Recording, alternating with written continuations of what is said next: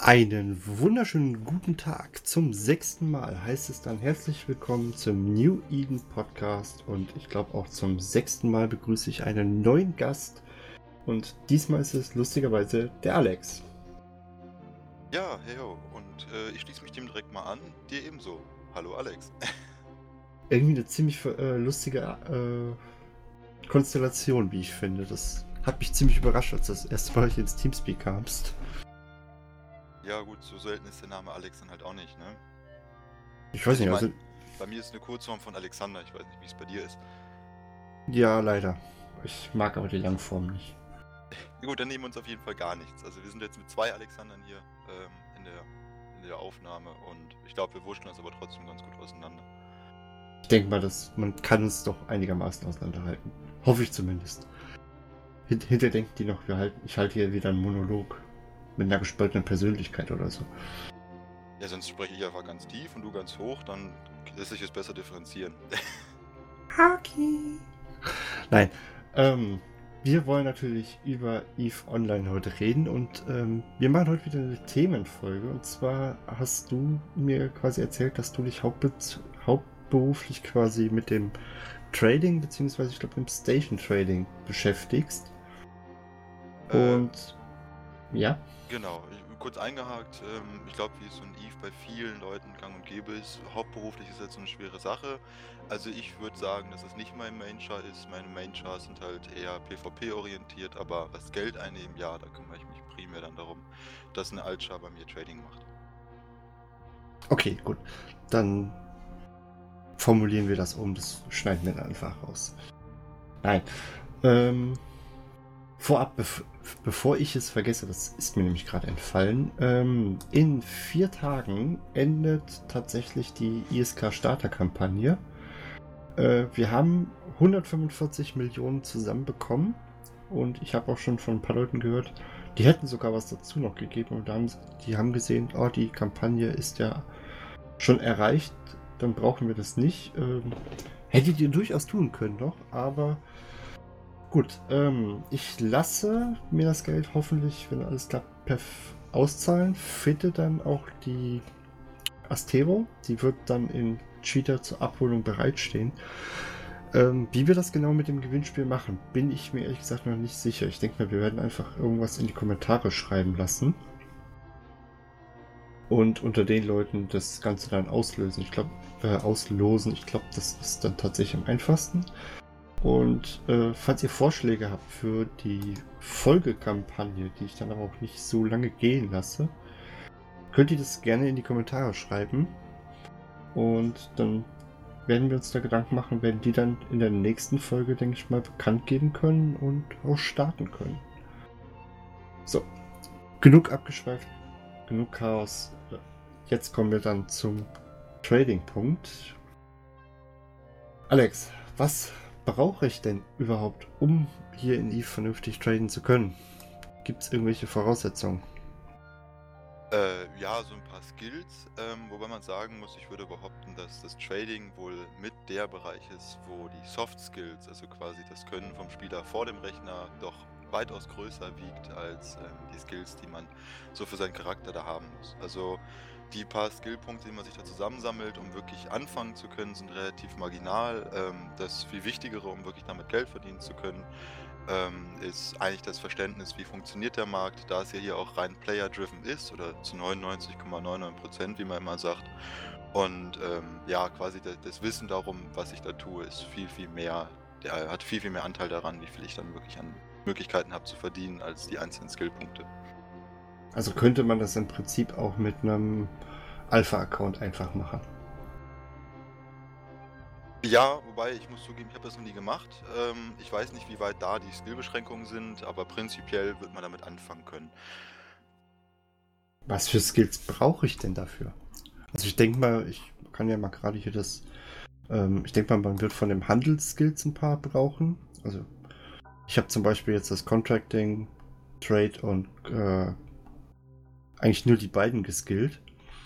Braucht man noch irgendwas? Weil ich sehe gerade, es gibt insgesamt 24 Skills. Sind die anderen wichtig oder Also es gibt ein paar, die sind relativ essentiell. Ähm, angefangen, was einfach dein, dein Profit maximiert, sind, ähm, ich hoffe, ich, es ist nicht schlimm, dass ich das auf Englisch sage, weil ich leider nur die englische Spielvariante kenne. Das nennt sich bei mir Accounting und Broker Relations. Ja, doch, also ich weiß nicht, wie andere es eingestellt haben, aber bei mir ist es so, ich kann, äh, sehe halt eben auch die englischen Bezeichnungen. Also ich denke, damit können wir durchaus arbeiten. Wunderbar. Ähm, dann bleibe ich bei den englischen Begriffen, weil wie gesagt, ich kenne die deutschen leider gar nicht. Also ich kann ja mal, ich muss halt quasi so in meinem Kopf selber für mich übersetzen. Ähm, auf jeden Fall Accounting und äh, die Broker Relations sind die beiden relevantesten, was die Profitmaximierung oder Optimierung angeht. Ähm, Accounting setzt dein, ähm, den Betrag, den du bezahlen musst, um 10% pro Skill-Level runter, was die Sales Tax angeht, also sozusagen die Verkaufssteuer. Ähm, wie der Name schon sagt, fällt dir einfach auf alle Items, die du verkaufst, an. Und zusätzlich gibt es die Broker Relations, ähm, die setzt, äh, die äh, senkt den Betrag, den du an den Broker zahlen musst. Man muss immer bedenken oder muss, man muss vor Augen halten, dass es in Eve sozusagen einen ähm, Broker äh, betriebener Markt ist. Das heißt, keine der Orders, die du da reinstellst, äh, in der Logik stellst du wirklich selber ein, sondern wie es in echt zum Beispiel in Aktienmärkten auch üblich ist, beauftragst du einen Broker, also einen Zwischenhändler. Und der will eben auch seinen Anteil davon haben. Dementsprechend hast du da einen relativ großen Kostenstand, um den sozusagen zu bezahlen, dass der die Aufträge für dich managt. Ähm, und diesen kannst du dann quasi mit den Broker Relations senken. Kann man den nicht eigentlich auch umgehen? Ähm, nee, das geht nicht. Du zum echten Leben wahrscheinlich über irgendwelche Sachen, ich kenne mich da mit dem Aktienhandel nicht so gut aus, äh, das sicher sich selber machen kannst und direkt handeln kannst, kannst du das hier nicht. Das ist für den Entwickler, also CCP, einfach eine Möglichkeit, Geld aus dem Spiel zu nehmen und sozusagen die Inflation ein bisschen zu bekämpfen. Ah, okay. Sollte man die tatsächlich auf, dann wirklich auf 5 ziehen, bevor man anfängt? Oder ähm, reicht das, wenn ich die. Also ich sehe zum Beispiel jetzt gerade das Accounting da muss ich ja zum Beispiel äh, das, den Trade Skill zum Beispiel auch erstmal auf 5, äh, auf 4 ziehen. Was ja auch schon mal, also zumindest bei mir jetzt von 3 auf 4, 21 Stunden dauert. Das heißt, ähm, ich könnte mir jetzt nicht einen frischen Char erstellen, gebe dem mal 10 Millionen und sag, ich versuch's mal mit dem, mit dem Trading. Ähm, prinzipiell doch, kommt aber halt dann darauf an, wie du das umsetzt. Ähm, das liegt einfach daran, dass halt umso schlechter die Skills sind, umso mehr Profit sozusagen vor Steuer brauchst du, um netto, also nach den Abzügen dieser beiden Sachen, die durch die Skills beeinflusst werden, halt immer noch was rauszubekommen. Und jetzt so das Typische, was man halt immer hört, das Cheetah Station Trading. Cheetah ist ja der größte Handelsposten, den es hier in Eve gibt. Ähm, da sind halt meistens die Differenzen, die du ähm, sozusagen am An- und Verkauf hast, dann doch so gering, dass wenn die Skills dann nicht auf eigentlich schon beide 5 sind, du äh, kaum noch Gewinn dann wirklich nach Abzug der Steuer sozusagen rausholen kannst.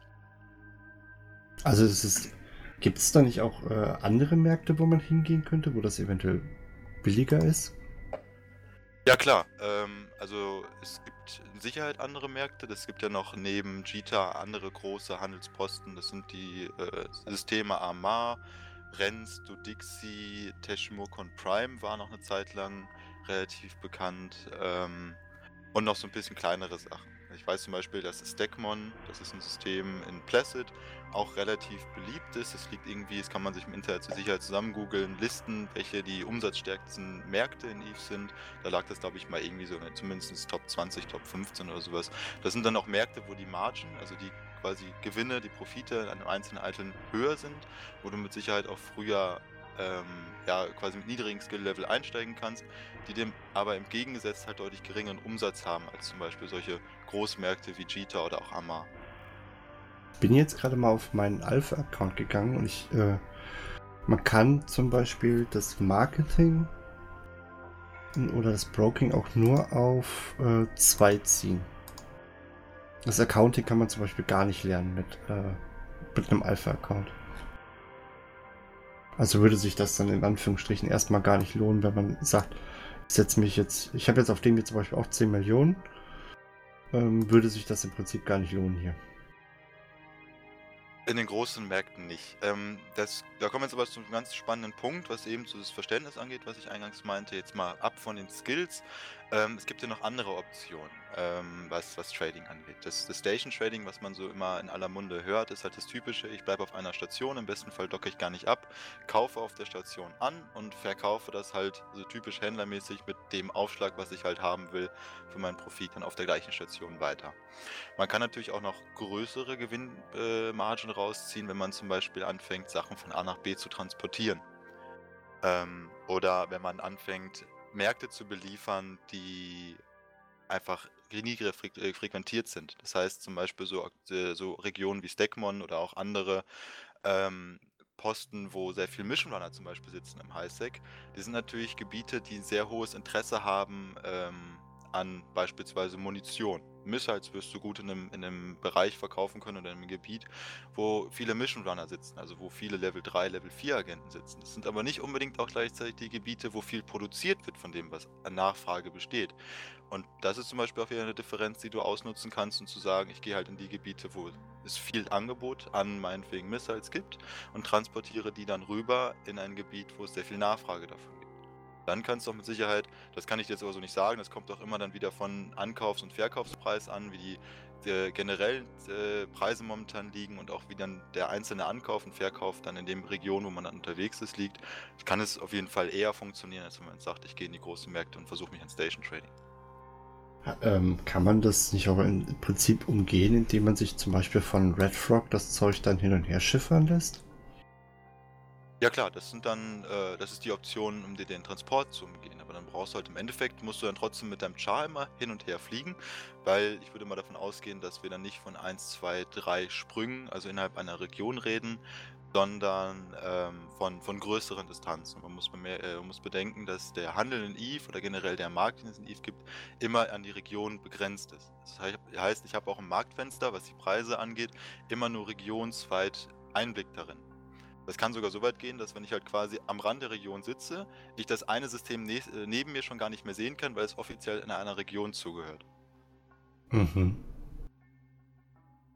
Das würde dann ja. aber wieder bedeuten, äh, nur um es kurz zu Ende zu führen, dass ich dann halt entweder mit meinem einen Char, der es handelt, immer hin und her fliegen muss, oder ich brauche halt dann zumindest zwei Chars, wenn ich das, das Traveln auch dann nur in der kleinen Fregatte ähm, ersparen möchte. Ja, jetzt hast du gesagt, es lohnt sich im Prinzip nicht, äh, das mit auf der Station und den Cheatern so zu machen. Wie fange ich denn dann wirklich am besten an? Sage ich dann wirklich, ich gucke mir mal die Preise in diesen äh, Mission Runner Gebieten an oder hast du noch einen anderen Tipp, wenn man sagt, ich möchte da jetzt drin einsteigen und äh, weil Mission Running ist mir zu anstrengend oder PvP?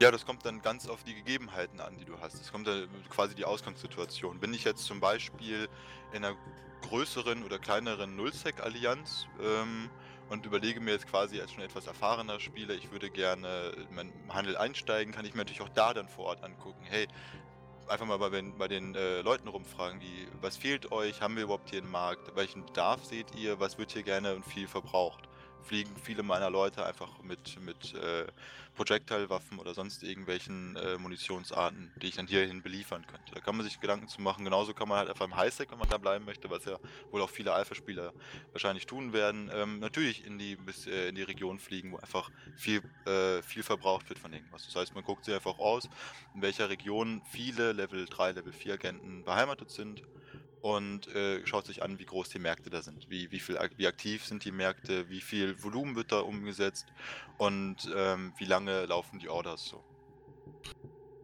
Ähm, hast du da eventuell einen Tipp? Gibt es da irgendwelche Tools, die man noch nutzen kann? Oder ist das wirklich, ähm, okay, ich habe jetzt zum Beispiel bei mir jetzt hier, ich sag mal, ähm, mir die Lenkwaffen rausgesucht und äh, können ja gerade mal gucken. Die Heavy Missiles kosten jetzt hier in Cheetah, wenn ich sie ankaufe, 70 ISK pro Stück.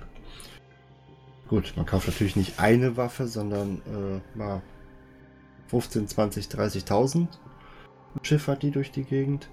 Ähm, muss ich dann wirklich erstmal durch die ganzen Gebiete durchfliegen und mir den Preis angucken, weil bis ich wahrscheinlich wieder zurück bin, hat sich der Preis wieder total geändert.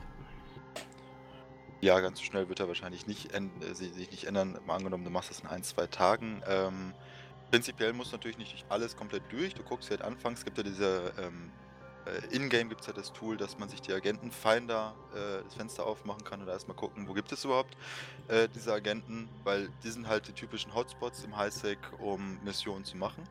Das heißt, ich schaue mir da einfach 1, 2, 3 Regionen an. Ich muss ja eben, weil der Markt auch regional, also regionenweit ist, eben auch einfach nur bis in die Region quasi ins erste System rein und sehe dann trotzdem die gesamte Region. Oder die zweite Option sind Webseiten. Ich habe jetzt hier zum Beispiel momentan die Eve Marketeer Website offen. Ähm, das sind Webseiten, die von Spielern betrieben werden und die über API-Abfragen oder über Crest läuft das glaube ich mittlerweile, ähm, dir sozusagen einen globalen Markt bieten. Das heißt, Spieler laden da die Informationen aus ihrem regionalen Markt auf einer Webseite hoch und zusammengerechnet oder zusammengenommen hast du dann auf einmal doch Übersicht über den global, äh, globalen Markt mit aber dem Nachteil, das ist eben nicht live, also direkt in-game, sondern es ist eben abhängig davon, wann wurde aus der Region das letzte Mal das hochgeladen. Ich glaube aber zum Beispiel Eve Marketeer ist eine relativ aktive Website, da würdest du eigentlich immer relativ äh, aktuelle Preise finden. Das ist meistens auch mit angegeben, wie alt die Preise dann schon oder wie wann sie das letzte Mal aktualisiert wurden. Kannst du mir die gerade mal linken, weil ich habe die jetzt gerade nicht. Äh, ja klar.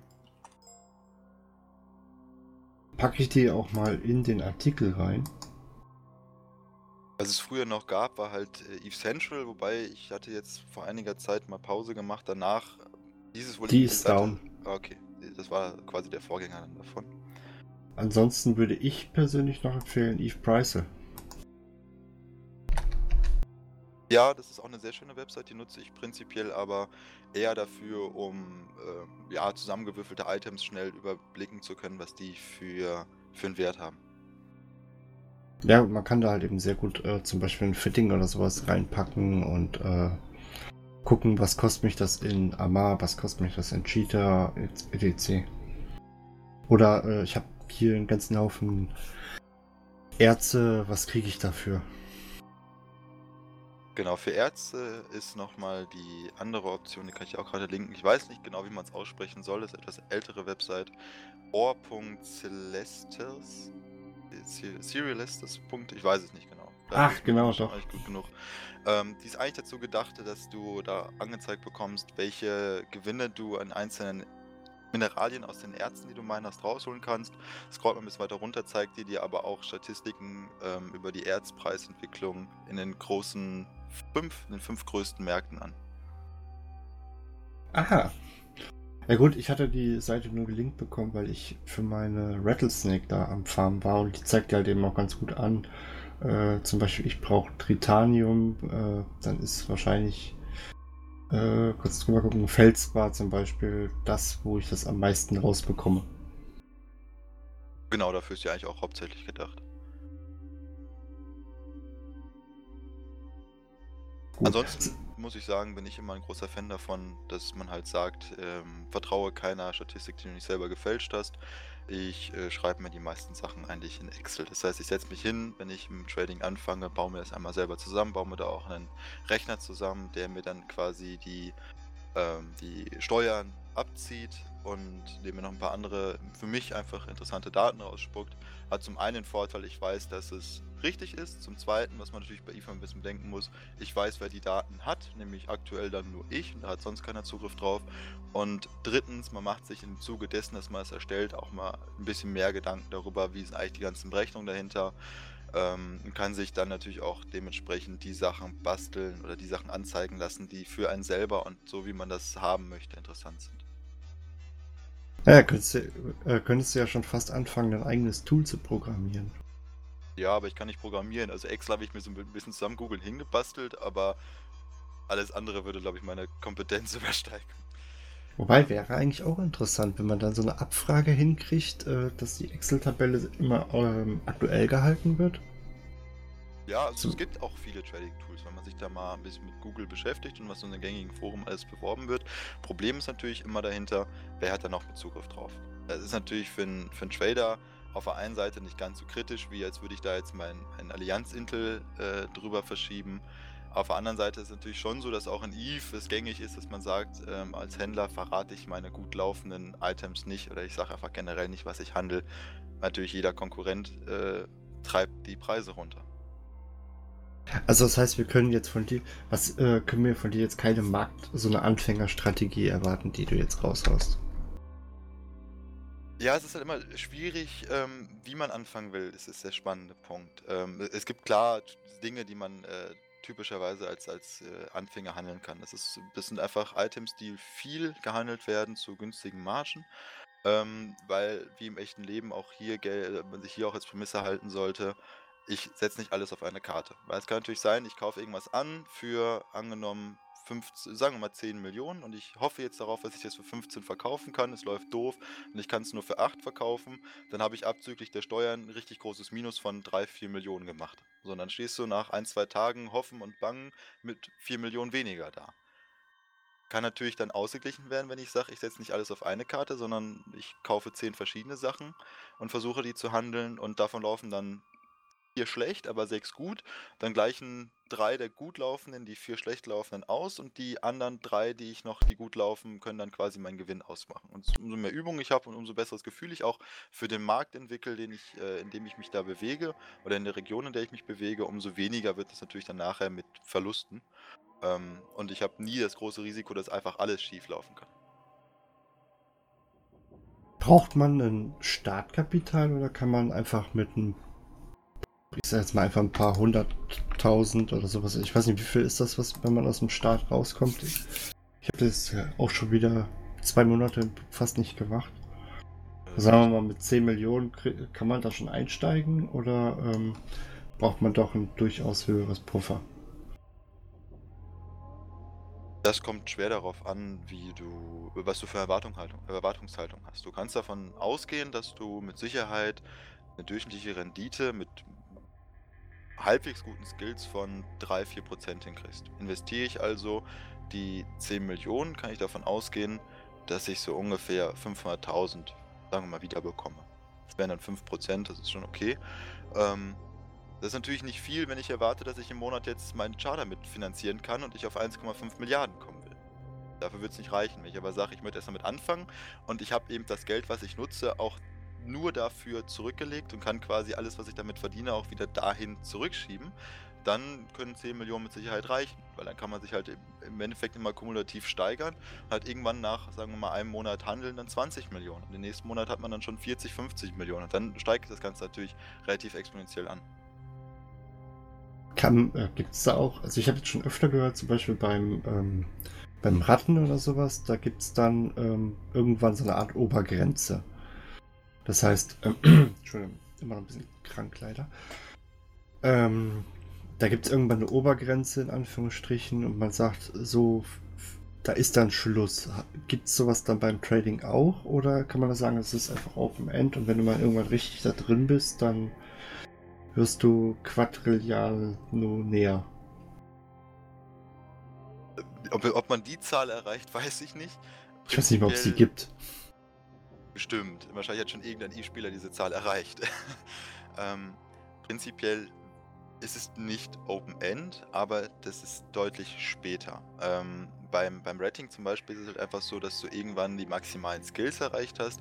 Du hast irgendwann dein, äh, auch vom, vom, vom Spielwissen quasi die optimale äh, Variante für dich gefunden, ob es jetzt Blitzen ist, ob es jetzt über den äh, LP-Store ist oder wie auch immer. Irgendwann hast du quasi das Maximum an ISK pro Stunde oder wie man beim Rating errechnet mit Ticks rausgeholt. Und ab dann kannst du es mit einem Char nicht mehr steigern, dann müsstest du einen zweiten Char äh, damit reinziehen. Der hat aber auch dementsprechend wieder die 1,5 Milliarden pro Monat an Kosten. Und du musst natürlich auch noch Dual-Boxen dann oder äh, zu, einfach zwei Leute, äh, zwei Chars managen. Beim Trading ist die Sache deutlich später erreicht. Natürlich irgendwann ähm, wird auch da der Punkt kommen, dass es irgendwann einfach schon nervig wird. Wenn du mit 60 Orders gleichzeitig managen musst oder 100, 120, je nachdem, was du dann so treibst, ist es machbar. Ähm, und da kannst du auch relativ große ISK-Volumen involvieren, aber auch da wird es irgendwann sehr anstrengend, die immer wieder nachzusetzen, da Überblick drüber zu behalten. Es ist aber schon ein deutlich späteres, also es ist ein deutlich späterer Zeitpunkt, ähm, was den Verdienst angeht, als wenn man jetzt Rating oder sowas nehmen würde. Ja, Ähm, lohnt es? Es gibt ja zum Beispiel auch diese Blueprints. Würde es sich, äh, was ja auch, glaube ich, manche machen, die sich dann, wenn die sowieso auf der Station sitzen, ähm, sich dann in die Produktion wagen. Das heißt, ich kaufe mir die Materialien billig ein, nehme mir so einen Blueprint und produziere äh, das Ganze. Lohnt sich sowas dann oder machst du sowas oder äh, bist ähm. du halt einfach nur, ich schieb Waren von A nach B? Also ich, ich schiebe nur Waren von A nach B, wobei ich, ich schiebe die ja nicht mal, da ich Station Trading mache. Ähm, sitze ich die quasi einfach nur kurz bei mir in Hangar und schmeiße dann auch direkt wieder raus, wenn die Preise halbwegs gut stehen.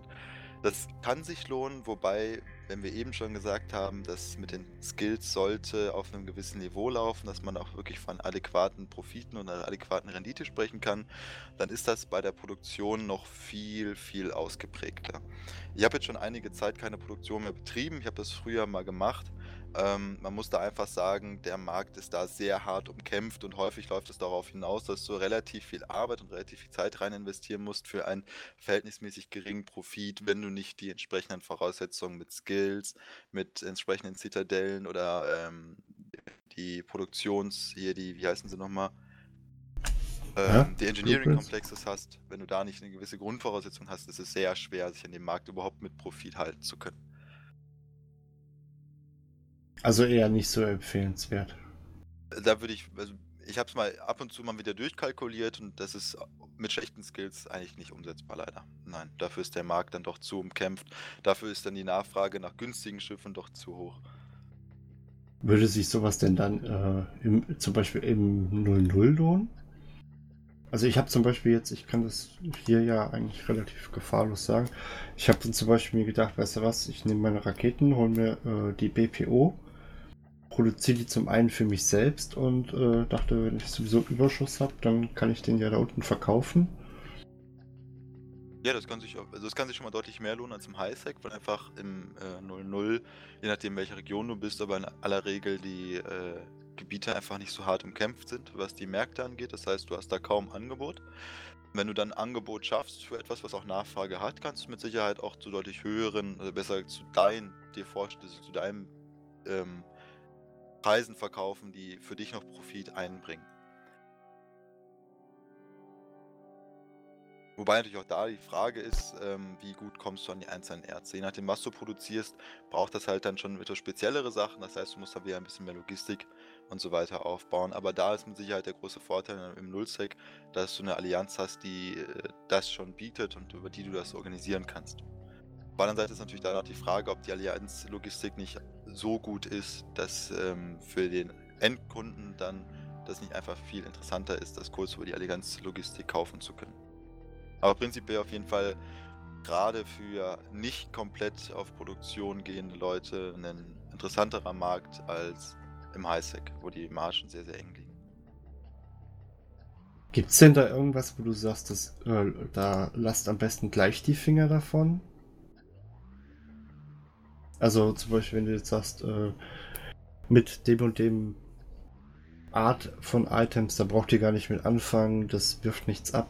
Also bei Insider-Infos. Das kommt auch immer auf die, auf die Mengen an, also auf, auf die, die Vorstellung, die man hat. Ähm, wie, ich eben schon mal gesagt hatte, dass das Munitionstrading kann anfangs interessant sein, weil halt eine einzelne Munition oder eine einzelne Rakete nicht viel kostet, aber dann in der Summe, die du in einem relativ kleinen Budget handelst, dann schon wieder interessant sein kann und auch Margen abwerfen. So ist es nachher, zumindest meinem Geschmack nach, so, dass die irgendwann keinen Sinn mehr machen. Also auch wenn ich da dann hingehe und ich kaufe 10 Millionen Raketen an, ist das für mich oder auch 100 Millionen, das ist für mich nicht die Marge, die ich mit anderen Sachen verdienen kann. Da wird es dann irgendwann uninteressant. Ähm, prinzipiell von abraten kann man eigentlich bei nichts, ähm, weil es da schwer darauf ankommt, wie will ich etwas handeln. Auch zum Beispiel eine Plex zu kaufen kann sinnvoll sein, weil in einer Regel, wenn man sich die Entwicklung über die letzten Jahre anguckt, ist eine Plex immer mehr wert geworden, also immer teurer geworden. Das heißt also, wenn man hingeht und sagt, ich habe jetzt einfach meine je nachdem, wie viel ISK übrig und ich investiere die einfach auf lange Sicht. Das heißt, ich kaufe jetzt irgendwas und hoffe einfach darauf oder ich gehe davon aus, dass der Preis über lange Zeit kontinuierlich steigen wird ähm, und verkaufe das nach ein paar Monaten wieder, kann auch eine relativ geringe Marge einfach sinnvoll sein, weil dem gegenüber halt null Aufwand steht. Na gut, da kann man ja zum Beispiel auch sagen, ich kaufe einfach mal ähm, 50 Plex, das ist jetzt nicht die Welt. Ich glaube, äh, ich rechne im Moment mit 3 Millionen pro Plex. Äh, und dann ist man mit einem re relativ geringen Betrag ja dabei. Das ist so ein bisschen wie so eine Altersvorsorge dann, ne? Ja, wobei, wenn man jetzt von Altersvorsorge spricht, würde ich halt schon mit größeren Margen rangehen. Aber prinzipiell ja, genau so kann das funktionieren. Ähm, ich hatte das irgendwann mal durchgerechnet. Ich hatte mal, jetzt kann man es ja sagen, ich habe schon verkauft, Felsbar. Nee, gar nicht, Tritanium. Tritanium war es.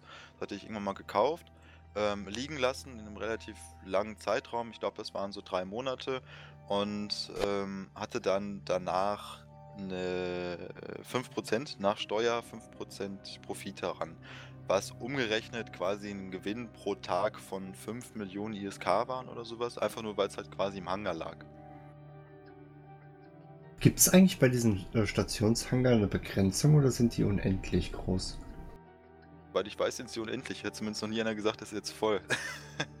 nee, also wäre mir neu, dass die begrenzt sind. Kannst du sagen, was du so, ähm, was dein Rekord liegt an dem, was du verdienst hast? Ich sag jetzt mal an einem Tag. Uh, an einem Tag, ich habe noch nie einen Tag betrachtet. Ähm, so, machst du äh, nicht dieses, wie, ich glaube, in der Börse nennt man das Daytrading, ne? Also ich habe, glaube ich, Monatsfazit waren der Rekord mal irgendwie Uhuhu. 8b oder sowas. Das ist schon eine Hausnummer, ne? Es kommt halt immer darauf an, was du investierst. Ne? Wenn du jetzt sagst 5%, es klingt erstmal nicht viel, ähm, wenn ich 10 Millionen investiere, sind das nur 500.000. 5% in einem Monat, das ist ja total beschissen. 500.000, da kann ich auch einmal kurz eine Ratte killen, dann habe ich genauso viel eingenommen. Investiere ich dann aber 100b, jetzt mal übertrieben gesagt, und es gibt mit Sicherheit Spieler, die solche Investitionsvolumen haben, dann sind das halt nicht mehr äh, 500.000, sondern es sind halt dann entsprechend 5b. Das in einem Monat. Milliarden. Das ja, genau. Also das englische Billion hat sich so eingebürgert in Eve, dass man halt, weil Milliarden, Millionen, im Englischen kennen die wieder keine Milliarden, da den heißt es dann Billion, hat sich halt so eingebürgert, weil generell Eve englischsprachig ist, dass man halt zwischen M, also Millionen, und B, also Billion, Milliarden unterscheidet. Du schipperst deine Waren aber nicht durch die Gegend. Ne? Du machst das rein über ähm, entweder auf einer Station oder lässt es durch die Gegend schippern. Äh, genau, also ich habe, ich hatte zwar mal, ich habe immer noch äh, Chars, die das könnten, ich bin ich aber auch ehrlich gesagt zu faul für. Ähm, ich mache das mit Red Frog oder mit, mit äh, PushX, das sind also zwei Unternehmen, kann man ja auch mal kurz erläutern für die Leute, die hier zuhören, das sind zwei Unternehmen, die das quasi im Auftrag dann machen. Das heißt, man kann auf den Webseiten eingeben, von wo nach wo will ich das transportiert haben, welches Volumen und welcher Gesamtwert der äh, Materialien, die ich da transportieren lasse. Dann spuckt dir die Webseiten einen Betrag aus, den die quasi dafür verlangen und du hast den Vorteil, du stellst es dann halt nicht irgendwie in die Public, in, für die Region ein oder sowas, sondern du stellst das konkret einer Ingame Corp und alle Member dieser Ingame Corp, also sozusagen das DHL von Eve, alle Fahrer haben dann Zugriff auf diese ähm, angebotenen Contracts, können dann von einem annehmen und transportieren das dann für dich. Das läuft relativ gut, ist relativ günstig. In der Regel zahlt man, glaube ich, pro, pro Sprung ähm, im Highsec 7 Millionen und hat das in ein, zwei Tagen, je nachdem wie viel Glück man hat, wie die, wie die Händler, ach ja, wie die Leute, die das machen, dann aktiv sind, ähm, hat das dann auch der Transport stattgefunden. Im Null-Sec wird das Ganze ein bisschen aufwendiger, einfach weil durch die Eve-Gameplay-Mechanik das einfach im Null die gesamte Logistik aufwendiger und teurer ist.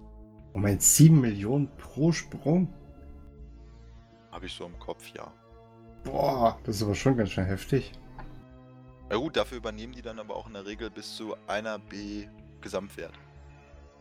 Man muss halt überlegen, dass die ähm, das auf, also dass die quasi das Risiko einnehmen, wenn sie da Scheiße beibauen und äh, das, den, den Contract sozusagen, also die Mineralien oder Materialien, die du da transportieren lässt, verlieren, müssen sie dir halt diesen Gegenwert auszahlen. Dementsprechend ist es für die nicht heikel, weil sie wissen schon, was sie tun, aber es ist halt ein gewisses Risiko, was sich dann entlohnen lassen. Und je nachdem, was man halt transportiert, sagen wir mal, ich kann an einer, an einer B, die ich mir transportieren lasse, meine 10% Gewinn machen, dann habe ich 100 Millionen Gewinn. Davon dann bei 5 Sprüngen Millionen? Ja, sagen wir 7 Millionen, 35 abzugeben, ist okay. Dafür, dass ich nicht selber fliegen muss und dass ich nicht das Risiko habe, dass es mir abgeschossen wird. Ähm, ich kann aber auch sein, dass ich mir die Zahl gerade falsch äh, gemerkt habe. Man muss es auf der Website ausprobieren. Wie gesagt, Red Frog oder Push X heißen die beiden Unternehmen. Kann man einfach so googeln, äh, wird man die Websites zu finden. Da steht auch relativ detailliert erklärt, wie sich der Preis zusammensetzt, ähm, wie viel man pro Sprung bezahlt und wie das Ingame dann umzusetzen ist, dass der Trag, äh, Vertrag dann auch bei denen ankommt. Aber wird das nicht irgendwann langweilig, wo man die ganze Zeit im Prinzip nur auf Station sitzt? Weil du kommst ja im Prinzip nicht raus. Du sitzt ja eigentlich die ganze Zeit nur in, ich sag jetzt einfach mal ein Cheater und äh, schiebst Waren. Okay, hier, das ist billig, kaufe ich und das ist gerade auf einem Tiefpunkt, das kaufe ich mir ein. Ja. Dann kannst du in einer Stunde wieder auslocken und äh, ich gucke mal morgen nach, wie die Kurse sind. Im Endeffekt wird das langweilig, aber es ist halt auch irgendwo Geschmackssache. Also ich, für mich persönlich wird auf rote Kreuze schießen, um da mein Geld zu verdienen, genauso schnell langweilig. Ähm, oder fast schon schneller. Ähm, das hat einfach den großen Vorteil, dass man beim Trading nicht immer dabei sein muss. Das ist, ist Geschmackssache, so ist es für mich. Wenn ich abdocke, ähm, muss ich, ob ich jetzt meiner oder ähm, ob ich äh, Rating betreibe, immer so zumindest zur Hälfte dabei sein. Ich muss bei den Ratten neu aufschalten und schießen drücken oder meine Drohnen schicken. Bei meiner muss ich auch alle anderthalb Minuten wahrscheinlich so ungefähr auf die Laser gucken, dass sie nicht ausgelaufen sind, muss dann wieder einen neuen Asteroiden, muss mich da positionieren, muss mich ein bisschen um den Abtransport kümmern. Ähm, beim Trading ist der große Vorteil, wenn ich da gerade jetzt spontan weg muss, dann mache ich halt nichts mehr. Dann läuft es vielleicht nicht mehr so aktiv, als wenn ich da jetzt konkret vorsitze, aber ich bin da nie gebunden. Ähm, ich kann nebenbei einfach irgendeinen Film gucken und wenn ich dann halt mal eine Stunde vergessen habe, meine Orders neu zu stellen, wenn ich eine Stunde vergessen habe, den Vertrag, der gerade angekommen ist, schon in den Markt zu stellen oder was auch immer, es ist eigentlich egal. Da geht dir vielleicht ein bisschen ISK durch die Lappen, weil der Preis schon gefallen ist, aber so fluktuierend ist der Markt dann auch nicht, als dass man sagen kann, okay, das ist jetzt ein totaler Weltuntergang, wenn ich das gerade vergessen habe. Gut, hast du für jemanden, der noch anfangen will, irgendwelche besonderen Tipps Außer jetzt äh, die Skills und am besten das Zeug durch die Gegend schiffern lassen oder sowas. So irgendwelche wirklichen richtigen Insider-Tipps, wo man sagen kann, wenn wenn du das beherzigst, dann wird, wird schon gut. Dauert vielleicht ein bisschen länger, aber. Ähm, ja, also prinzipiell sind es die Grundregeln. Ähm, ob du jetzt abdockst, riskierst du das Schiff zu verlieren. Wenn du was im Markt investierst, riskierst du das Geld zu verlieren. Da können auch mal Preise halt in den Keller fallen, was man nicht äh, erahnen konnte, wenn man so will. Ähm, riskiere auch da niemals dein gesamtes Vermögen, weil wenn es weg ist, ist es da auch genauso weg, wie als wenn dein Schiff platzt. Ähm, macht man sich, also mach dir vorher auf jeden Fall in Ruhe Gedanken, wie kann es funktionieren, guck dich gut um. Ähm, ob es jetzt Station Trading ist oder ob es ähm, Sachen von A nach B schippern ist, ist es immer ein gewisses Risiko. Wenn ich das selber transportieren will, also die, meine eigene Logistik mache, ist auf jeden Fall eine ganz wichtige Regel, dass man sich damit auseinandersetzen sollte, wie die Logistik funktioniert. Es ist zum Beispiel wirklich so, dass die typischen Highways, wenn man sie so nennen will, also die direkten Routen, die, die kürzesten Wege zwischen meinetwegen Jita und Amar oder den anderen großen Trade Hubs, auch die sind, wo am meisten die Leute darauf warten, eben genau diese Händler oder die Logistiker abzuschießen. Ähm, man sollte sich da auch in Ruhe Gedanken machen, wie kann ich das umsetzen. Ähm, und man konnte sich die Skills vorher angucken, was sind so die passenden Skills für mich. Heißt also, wenn ich zum Beispiel sehr viel verschiedene Sachen handeln will, organisiere ich mir die Skills, dass ich mir viel verschiedene Orders stellen kann. Mache ich zum Beispiel viel Station Trading. Ähm, da können wir nochmal kurz drauf eingehen. Ich weiß nicht, inwieweit jetzt Station Trading so unbedingt das Thema sein muss, aber vom Prinzip her gibt es ja im Marktfenster immer die Buy Orders und die Sell Orders oder auf Deutsch dann halt die Verkäufer und die Käufer. Also Verkäufer steht oben und die Käufer stehen unten. Ähm, und das System läuft ja so folgt ab, dass man es quasi wie, wie, eine, wie, ein schwarzes Brett betrachten kann, dass man oben sich einträgt, wenn man etwas verkaufen will. Das heißt, das Item wird dann in den Markt übertragen. Du schreibst dann da eine x-beliebige Zahl ran, eben den Preis, für den du es verkaufen willst, und zahlst dann deine Broker-Free und deine Sales-Tags und wartest darauf, dass irgendwann jemand kommt und sagt, ja, alles klar, für den Preis, wie du es anbietest, finde ich das vollkommen okay und kauft das dann. Auf der anderen Seite ist bei den, Ver äh, bei den Käufern unten das Umgedrehte. Ich habe also kein Item, was ich loswerden soll, sondern ich habe Geld, was ich loswerden will in dem Sinne.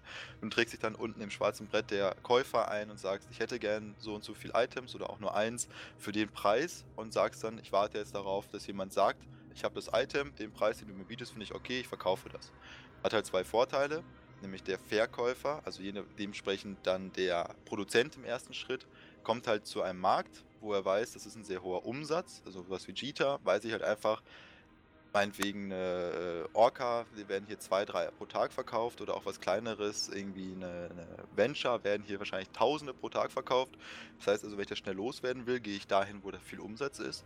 Und er sagt eben auch, ich möchte jetzt nicht hier sitzen und eben diese Orders pflegen, weil natürlich mal der Nachteil ist, wenn ich das oben bei den Verkäufern eintrage, das ist der typische 0,0 ISK Warfare, wenn man ihn so nennen will, das PvP des Handelns, ähm, werde ich halt ganz schön unterboten. Und wer etwas kauft, sucht einfach nach dem günstigsten Preis, kauft das und fertig. Das heißt, wenn ich nicht immer der günstigste Preis bin, habe ich verloren und werde das nie los.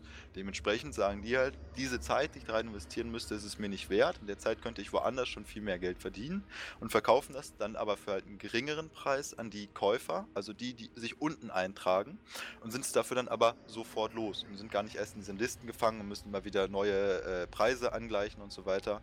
Und aus dem Prinzip her kann ich halt dann quasi als Station Trader meinen ähm, mein Gewinn ziehen. Ich kaufe also quasi von Produzenten, die schnell wieder weg wollen, an und verkaufe das oben an die Leute, die schnell was kaufen wollen. Weil natürlich auch, wenn du jetzt als Mission Runner oder so weiter ein Schiff kaufen willst, kannst du natürlich auch nach Jita meinetwegen oder Amar und fliegen und sagen, das ist mir den Verkaufordern, also den Sell-Orders oben viel zu teuer. Ich stelle jetzt selber eine Kauforder unten rein und warte, bis es einer erfüllt. Das willst du natürlich nicht. Du willst ja möglichst schnell wieder umdrehen und wieder ballern können, weil du machst ja gerne also du schießt ja gerne auf Ratting.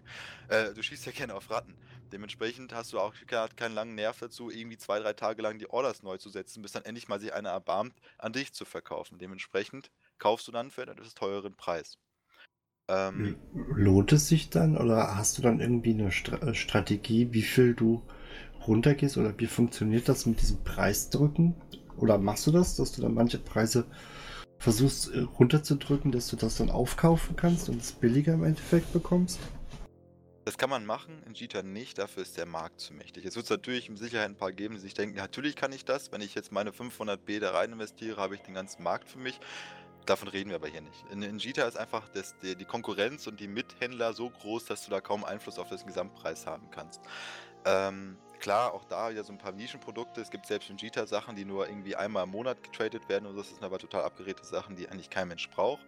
Das kannst du dann, wenn du wirklich sagen willst, ich will den Markt beeinflussen, viel eher in Bereichen machen, wo eben zum Beispiel du sagst, ich gehe jetzt hin und äh, guck mir so einen, so einen Mission Runner Hub, also irgendein Zentrum, wo viele Mission Runner sitzen, aus und versuche da irgendwie die äh, Preise zu beeinflussen. Das heißt, ich stelle zum Beispiel irgendwas günstiger rein oder ich kaufe etwas, also ich kaufe sozusagen den gesamten dort vorhandenen Vorrat auf und stelle ihn dann für meinen Preis rein.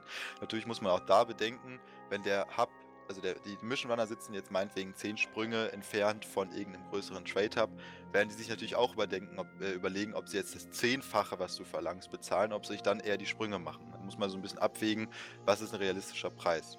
Und du musst natürlich mal das Risiko sehen, dass natürlich auch irgendwas anderes kommen kann, sieht, dass du es total überteuert verkaufst und sieht seine Chance, dir den Preis für total kaputt zu machen. Also das ist mit dem Markt beeinflussen ein relativ schwieriges Thema.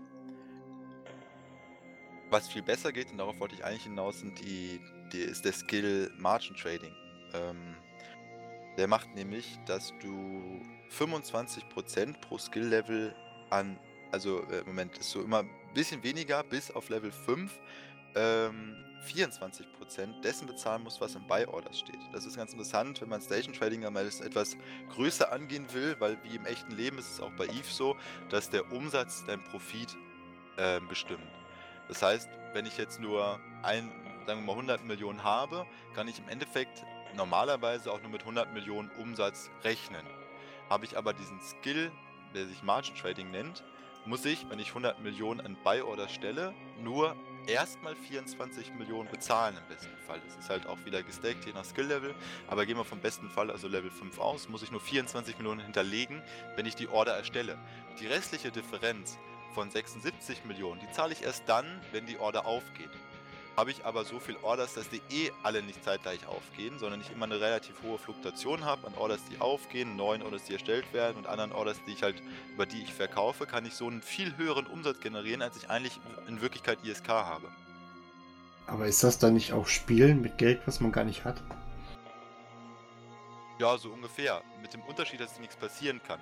Im schlimmsten Fall, nämlich dann, wenn du quasi eine Buy-Order, also die, die Käufer, äh, den, den, unteren Bereich dahinstellst und sagst, ich möchte jetzt für den und den Preis etwas kaufen, sagen wir mal einfach eine Million ISK, du musst dann halt nur die 24, äh, die 240.000 ISK hinterlegen und jetzt kommt jemand, will das kaufen, äh, will das an dich verkaufen und das System stellt fest, du hast die 760.000 ISK, um das zu decken, gar nicht in deiner Tasche, dann wird, dem dann wird demjenigen, der das Item verkaufen will, einfach angezeigt, die Order ist, äh, ich glaube, nicht verfügbar oder sowas steht dann da.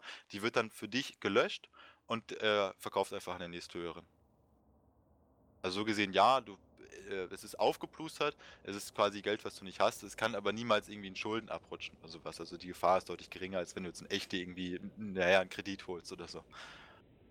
Ja gut, aber schon, aber im Endeffekt fängst du ja dann trotzdem an und beeinflusst auch damit die Preise mit Geld, was du ja nicht hast. Und wenn man das auch böse anstellt, kann man da bestimmt auch ganz schön Unheil mit anrichten mit Geld, was ich gar nicht besitze.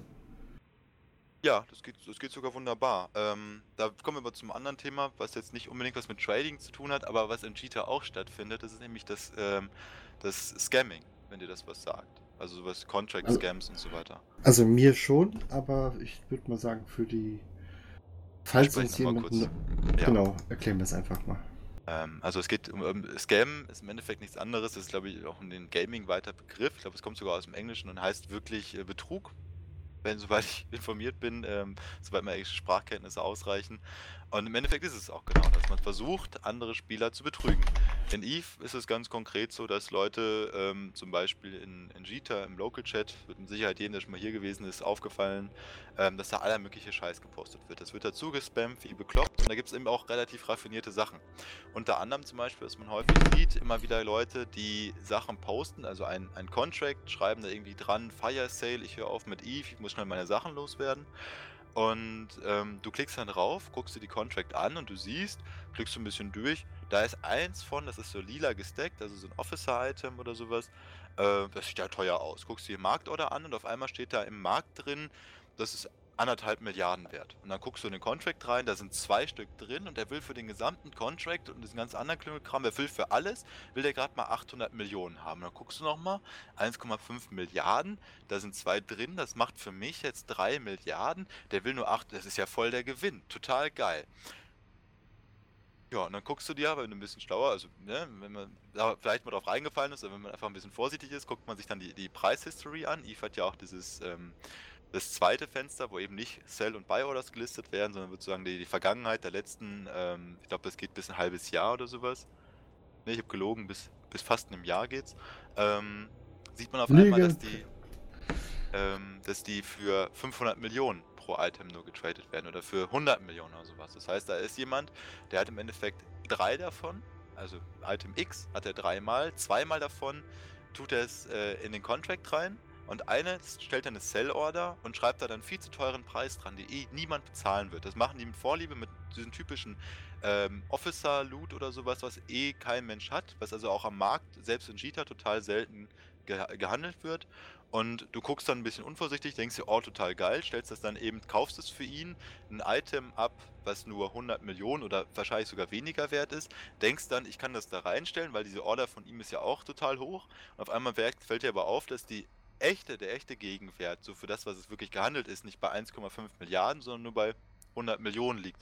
Und dann fällt dir auf, dass du auf einmal für ein Item 100 Millionen, also für beide 200 Millionen Wert, 800 Millionen bezahlt hast. Und er freut sich halt ein Ast ab, dass die 600 Millionen jetzt seine sind. Okay. Ich dachte mal, das wäre dieses, ähm, was es ja auch gibt, dass man auch Schreibfehler im Prinzip ausnutzt. Man äh, stellt zum Beispiel einfach ganz äh, viele, ich hatte das immer, dass ich dann irgendwie lauter Blueprints hatte, die alle nicht so viel wert sind und äh, stellt die dann, keine Ahnung, einfach fünf Stück oder sowas einfach mal für 25 oder 30 Millionen rein und jemand guckt sich das nicht genau an und äh, nimmt es dann oder auch diese Tippfehler. Manche haben dann irgendwie eine Null vergessen oder sowas. Ja, auch ganz gängige Sachen. Also da, da sind die Leute echt kreativ. Ähm, da gibt es dann Sachen, dass sie, der Contract, den kann man ja benennen und auch den Link, den man dann irgendwo postet, kann man ja dann frei benennen. Da stehen dann Sachen drin, wie das Leute schreiben, ich verkaufe meine Plex für, früher waren es ja mal, denn, es gab ja früher nur eine Plex, ich verkaufe die eine Plex nur für eine, eine Milliarde, obwohl die ja 1,3 damals wert waren.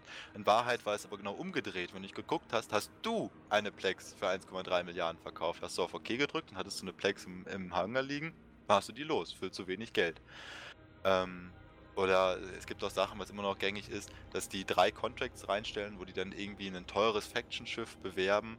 Im ersten der Contract, wenn du den anklickst, ist der schon aufgelöst. Das heißt, du siehst den Contract zwar noch mit dem Faction Shifter drin und mit auch einem sehr günstigen Preis. Es steht aber dran, leider ist der Contract schon aufgelöst, also quasi abgeschlossen worden mit irgendjemand anderem.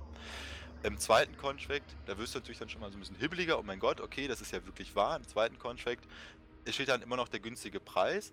Aber es ist auf einmal nicht mehr das Faction-Schiff, sondern das normale. Wenn du nicht genau nachguckst, zahlst du auf einmal für das normale Schiff, was vielleicht beim Cruiser 30 Millionen wert ist und die Faction-Variante 500, zahlst du dann 100 Millionen, weil du ja denkst, ich krieg den 500 Millionen teuren Faction und hast dann aber nur noch die normale Tech 1 Variante da liegen.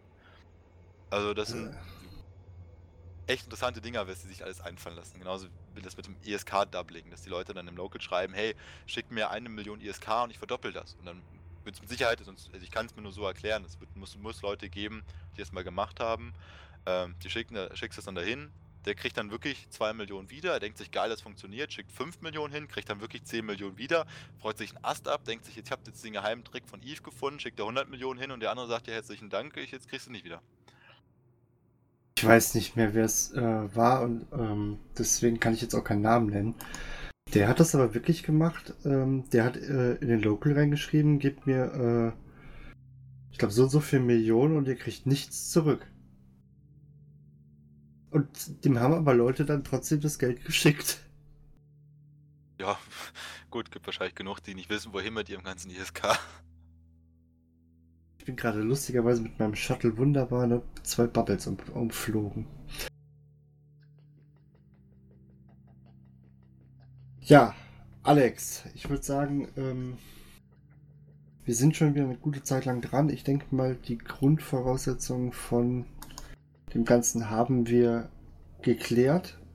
Sollten noch Fragen entstehen, würde ich einfach sagen, die Leute schreiben es in die Kommentare und ich lade dich dann einfach wieder ein. Ja, genau. Also ich, ich würde auch sagen, abschließend einfach so was Trading angeht, das ist sehr flexibel. Man muss einfach sich anfangs, das ist das Wichtigste, die Frage stellen, was will ich traden, wie oft, wie viel Zeit will ich da rein investieren, wie viel Volumen, also wie viel Geld habe ich überhaupt, welche Möglichkeiten stehen mir zur Verfügung, sich dann in Ruhe umgucken, was will ich zu den Bedingungen oder was kann ich zu den Bedingungen, die ich haben will, halt so umsetzen. Also wie gesagt, mir persönlich ist das echt zu so theoretisch, deswegen ähm, fange ich da gar nicht erst mit an. Ansonsten ähm, möchte ich mich nochmal bei unseren User bedanken. Wir haben es geschafft. Wir haben auf Facebook äh, 10 Likes mittlerweile zusammen. Finde ich super cool. Und ansonsten würde ich sagen, ähm, vielen Dank wieder mal fürs Zuhören. Teilt den Podcast, damit wir noch mehr Leute erreichen. Und wie gesagt, das Gewinnspiel wird es dann in der nächsten Woche geben.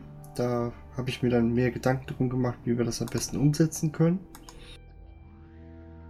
Alex, dir auf jeden Fall schon mal vielen Dank, dass du da warst, die Zeit ja. genommen hast, war jetzt ein bisschen chaotisch. Trotzdem immer gerne. Vielen Dank für die Einladung. Ich komme gern wieder. Ich kann auch Sachen, die vielleicht ein bisschen interessanter sind als dieses staubtrockene Trading. Halt eine Option, möglichst viel Geld zu verdienen, ohne dass man was tut. wir finden bestimmt noch mal was, wo, wozu wir dich einladen können. Ja, ich komme gerne wieder. Wunderbar, das freut mich. In dem Sinne, ich würde sagen, ähm, dir noch einen schönen Abend und den Leuten da draußen natürlich auch. Und wir sehen uns einfach beim nächsten Mal wieder. Bis dann. Tschüss.